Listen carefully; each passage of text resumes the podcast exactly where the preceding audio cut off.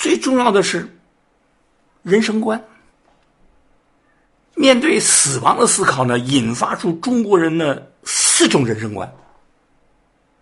我们在这儿先说两种，啊，儒家的、道家的、佛家的、世俗的。我们先说两种和《周易》关系最紧密的。你比如说呢，阴阳，由阳阳引出来的，那就是积极拼搏、积极进取。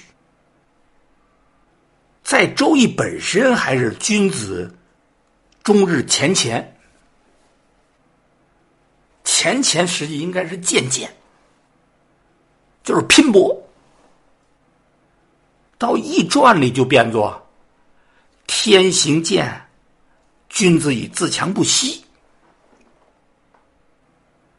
到了孔子《论语》当中，就发展为知其不可而为之。这让我们今天的人很感动、很震撼。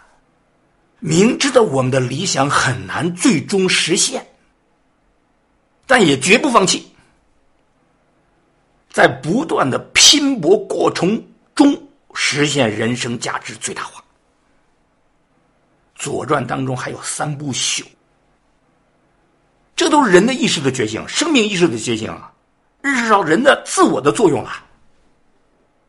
什么叫三不朽？人生太短暂，宇宙永恒啊，无穷尽呐！人要跟宇宙一比，实在太渺小了。如何才能流向永恒？中国古代知识分子非常看重历史的评价，他把历史的评价看作比现在进行时的生命的物质的存在还要重要。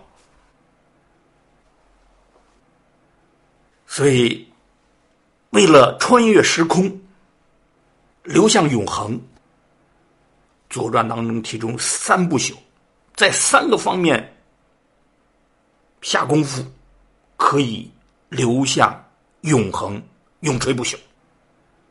那就是立德、立功、立言。你要么有高尚的道德。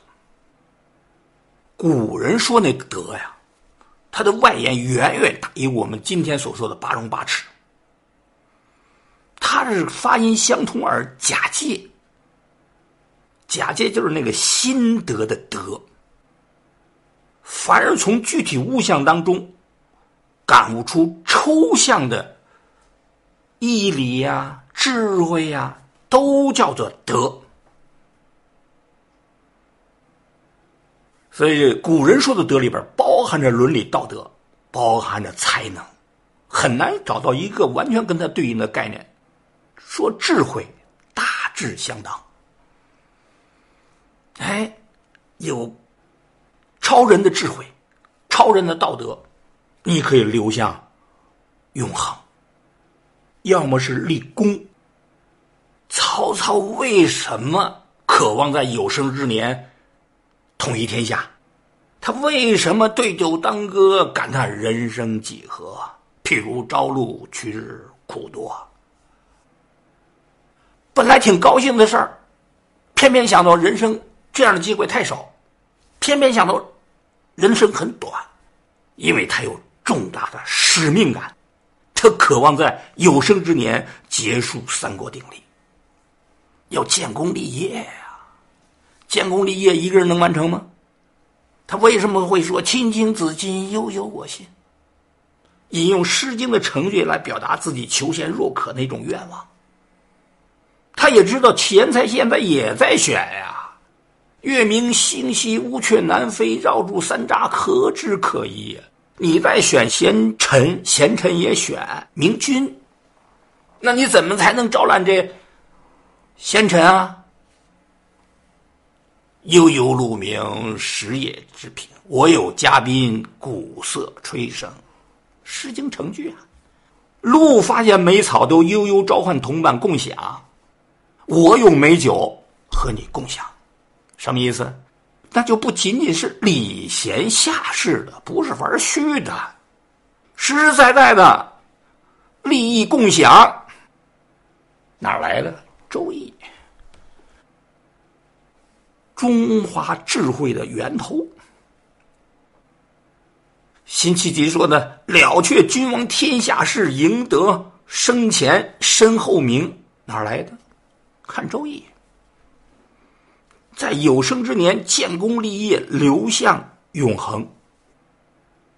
实在没这机会，至少我们还可以立言，把你对人生、对世界、对社会的感悟记录下来。转化为文字，它可以流向永恒的。孔子、孟子七三八十四，一个七十三，一个八十四，生命很短暂的，但是他们的著作将永远的留存下去。这就是中华文明给人的一种启发呀，都是正能量。这你到任何时代，它都是积极的、进取的人生观。我说的这些，你写成条幅挂在客厅里，让孩子每天看一看，对他会不会有正面的影响？君子终日乾乾，天行健，君子以自强不息，知其不可而为之，立德、立功、立言，三不朽。我们的语言质量提升，能不能影响孩子？孩子的语言质量提升，能不能影响他的人生感悟？将来高考的时候，偶尔漏了几句，让那判卷的似懂非懂，肯定一类卷真是他给你智慧的启迪。